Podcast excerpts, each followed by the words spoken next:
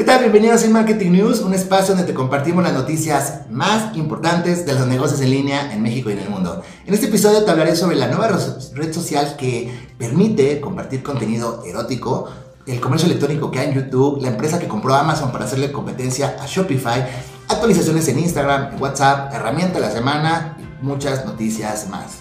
¿Te interesa? Entonces quédate conmigo. Mi nombre es Francisco Cázares y esto es Digital Academy.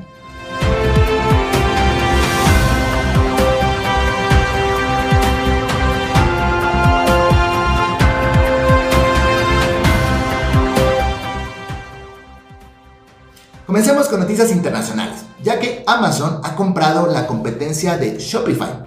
Me refiero a la compañía australiana Sales, una empresa cuya herramienta ayuda a emprendedores a crear y gestionar un comercio electrónico sin necesidad de que tengan conocimientos de programación muy estilo Shopify. Con esta compra, Amazon vuelve al mercado de los, gestores de contenidos para crear y gestionar e-commerce cinco años después de cerrar Webstore, un servicio de estas mismas características que dejó de funcionar en 2016. En aquel momento se atribuía la retirada de Amazon de este gigante del comercio electrónico eh, debido al avance, al agresivo avance de competidores especializados como BigCommerce o Shopify. Y es precisamente Shopify el que puede haber incentivado este movimiento por parte de Amazon, ya que los canadienses han visto cómo crecen sus ingresos, alcanzando hasta 2.929 millones de dólares tan solo en 2020, un incremento del 86%. Estas cifras, por supuesto, no han pasado desapercibidas para Jeff Bezos y de hecho, The Wall Street Journal reveló que Amazon había creado un equipo secreto para replicar el modelo de Shopify ante el rápido crecimiento que han tenido estos, estos canadienses. Bueno, pasemos a otras noticias de YouTube porque ahora te dejará hacer compras en sus videos tal como lo hace Instagram. Esto es parte de una renovación de Google Shopping, un centro minorista que busca competir con Amazon y que Google anunció en su cumbre Marketing Live. Durante la competencia, perdón, durante la conferencia, la compañía presentó una serie de nuevas herramientas destinadas a que la gente compre y descubra nuevos artículos en los servicios de Google. Una actualización permitirá a las personas comprar productos que se muestran dentro de los videos de YouTube. Por ejemplo, si un creador de videos publica un tutorial sobre maquillaje, Google le dará a las personas la oportunidad de comprar ese artículo específico, que podría ser un lápiz labial o un rímel, mientras sigue viendo el video en YouTube. Google anunció que esta característica se lanzará a finales de este año. La actualización Google Shopping también permitirá a las personas buscar artículos y brindará opciones para comprar cosas ya sea en el sitio web de minorista, en una tienda física cercana o directamente en el sitio de Google. Eso sí, con la garantía de que intervendrá cuando los clientes no obtengan lo que esperaban o si tienen cualquier tipo de problema con su compra. Google también anunció eh, nuevos eh, anuncios tipo galería que se, que se pegarán en las búsquedas de Google. Este formato utilizará fotos deslizables muy similares al estilo que tiene Instagram. Por otro lado, presentó los anuncios de descubrimiento, que son campañas de fotos y videos que se pueden orientar a ciertos grupos demográficos y que se insertarán en los feeds de YouTube, la pestaña de promociones de Gmail y el feed de Instagram de Discovery en la aplicación de Google. Son muchos cambios. ¿Tú cómo los ves? La verdad es que Google parece que va con todo para convertirse en una competencia importante para Amazon y no dejará perder terreno en el ámbito de la publicidad digital. Yo, particularmente, yo estoy ansioso por ver los cambios. Ahora hablemos de social media y comenzaré platicándote de una nueva red social que permite compartir contenido erótico, ¿sí? Así como lo escuchas. Su nombre es Lips y es una plataforma para creadores de contenido sexual que busca sortear la censura de Google y Apple esta nueva red social ofrece a sus usuarios la posibilidad de compartir materiales sin la censura tradicional de otras redes. La fundadora Amy Brown y su equipo quieren que sus usuarios, que son principalmente trabajadores sexuales, artistas eróticos, personas queer y activistas, entre otros, publiquen sin temor a la censura y el acoso. Sin embargo, monitorea todo el contenido para evitar situaciones expresamente ilegales como la pornografía infantil o la trata de mujeres, pero no censura el sexo simplemente por serlo. Desde el punto de vista técnico, Lips es una aplicación web pues, muy progresiva, la verdad muy buena. La funcionalidad del sitio coincide con la de una aplicación y cuando se abre un teléfono, una ventana emergente le dice al usuario cómo agregarla a la pantalla de inicio. La razón de que sea así, además de reducir los costos, es evadir el monopolio de Google Play y Apple Store. Por otro lado, la plataforma tiene funcionalidades para mantener a raya los trolls y todo lo que se publica antes de ser aprobado. Las preferencias trabajan a partir de un sistema de etiquetas donde no solo eliges lo que quieres ver, también lo que no te gusta y lo que de ninguna manera te gustaría ver. Pasemos a otras noticias, pero también de redes sociales. Tal vez es la más importante de la semana, ya que se lanzó Instagram, eh, perdón, se lanzó Live Rooms dentro de Instagram, una nueva actualización que permite realizar directos de hasta cuatro personas. El objetivo de Live Rooms, según explica el mismo Instagram, es abrir más oportunidades creativas, desde iniciar un programa de entrevistas, a crear un conjunto con otros artistas, organizar sesiones de preguntas y respuestas, elaborar tutoriales más padres, más interesantes, o simplemente, pues, pasar el rato con más amigos. Gracias a Live Rooms, eh, además, los espectadores pueden comprar insignias para los anfitriones y utilizar otras funciones interactivas como compras y eventos para recaudar fondos en vivos. Además, Instagram asegura que está explorando nuevas herramientas más interactivas como los controles de moderador o funciones de audio que estarán disponibles en los próximos meses.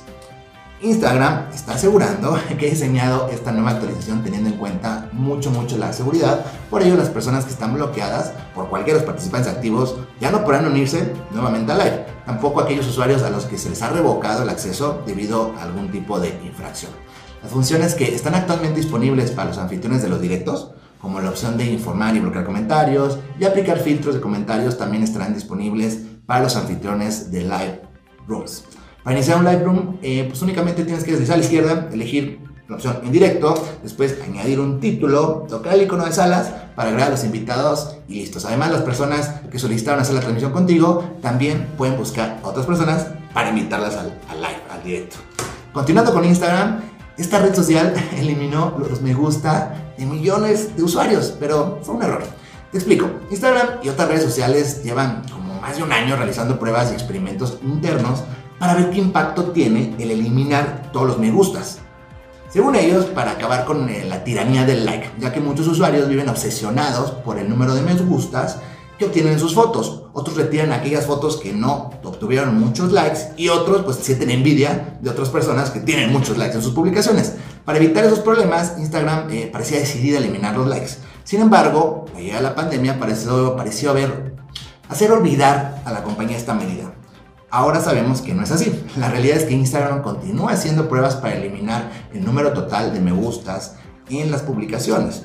Lo que ocurre es que debido a un error de pruebas, pues todo esto se les fue de la mano y en lugar de quitarlas en un reducido número de personas, terminó eliminando los me gustas de millones de cuentas. Así lo informó en su cuenta oficial de Twitter. Pero el error ya pasó, ha sido subsanado y los usuarios han recuperado la cifra total de sus me gusta en los perfiles. Ya solo queda estar al pendiente de las decisiones que la compañía tome al respecto y por supuesto, adivinan, aquí en Digitaria Academy te mantendremos informados al respecto. WhatsApp permite crear stickers personalizados. La herramienta ya deja de usar stickers propios o de terceros, por lo que quiere, por lo que cualquiera puede crear y usar los que quiera. Solamente basta conseguir unos pocos pasos para cargarlos en la app. WhatsApp eh, permitía ya crear stickers con tu rostro, pero ahora quiere ir más allá y darnos un poco más de libertad al contar con tus stickers personalizados para hacerlos diferentes al resto. Para ello únicamente debes descargar algunas de las apps como Sticker Studio, Sticker Maker, Stickerly o la conocida Stickers para WhatsApp.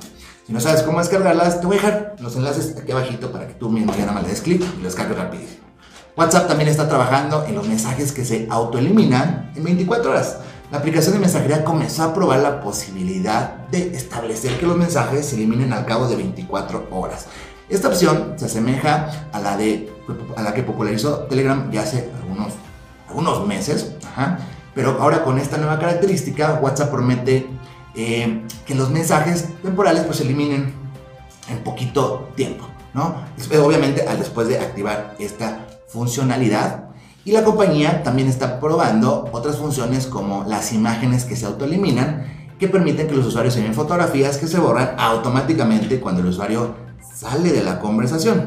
La función, por el momento, eh, está, en, versiones de prueba, ya sabes, eh, precisamente en Android, en iOS, en Estados Unidos, pero ya cuando la actualización esté lista, la próxima, todos vamos a recibirla. Y bueno, antes de despedirnos, como siempre, ¿verdad? Tenemos la herramienta de la semana que en esta ocasión es Sales una plataforma increíblemente fácil de usar y sirve para gestionar la venta de productos a través de Internet. En ella puedes vender tanto productos físicos como digitales. A simple vista parece una herramienta más para crear una tienda online. Sin embargo, existe una gran diferencia, que es la posibilidad de integrar estos artículos a tu página web o incluso compartirlo por redes sociales ya que tienes la opción de que cada producto tenga su propia página, una página exclusiva. Esto lo digo porque la mayoría de herramientas que conozco te obligan a crear una tienda online dentro de su plataforma web o tienes que contratar un hosting forzosamente con ellos. Si te interesa conocerla, te voy a dejar, por supuesto, el enlace aquí abajito para que la pruebes. Y bueno, es todo por el día de hoy. Muchas gracias por ver este video. No olvides darle click, like si te gustó y suscribirte a Digital Academy que estoy seguro se convertirá en tu canal favorito de marketing digital. Y por favor no olvides que hoy, hoy es un excelente día para comenzar a vender en internet. Nos vemos en el próximo episodio. Chao, chao.